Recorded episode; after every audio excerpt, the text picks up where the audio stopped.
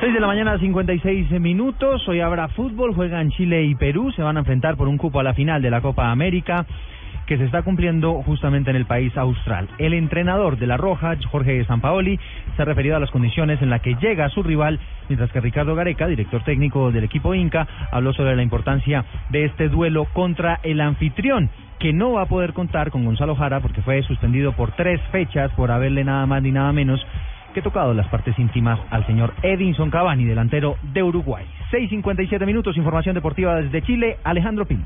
Buenos días. Esta noche desde las seis y media de la tarde comenzará a definirse el futuro de esta Copa América. Conoceremos el primer finalista cuando se enfrenten en el Clásico del Pacífico Chile y Perú. Un partido que se disputará en el Estadio Nacional de Santiago, donde muchas veces se ha disputado ya el llamado Clásico del Pacífico. Precisamente el técnico de la selección chilena, el argentino Sampaoli, analiza lo que se viene encima. Enfrentamos un equipo que viene creciendo, que viene confiado, que viene, viene seguro, que tiene que tiene por ahí mayores argumentos ofensivos que lo que tiene Uruguay, así que seguramente va a ser muy difícil para nosotros. Chile, anfitrión de esta Copa América, es el claro favorito en las apuestas. Sin embargo, el seleccionado peruano de Ricardo Gareca ha dado gratas sorpresas en este torneo. El técnico argentino Ricardo Gareca habla sobre el duelo. Este es el desafío más importante por estar al frente de un país. Todo compromiso que juguemos con el país aquí hay una autoridad de lo más importante, por supuesto. Recuerde, el partido comenzará a las seis y media de la tarde en el Estadio Nacional de Santiago de Chile, la sede más importante de esta Copa América que se disputa en este país.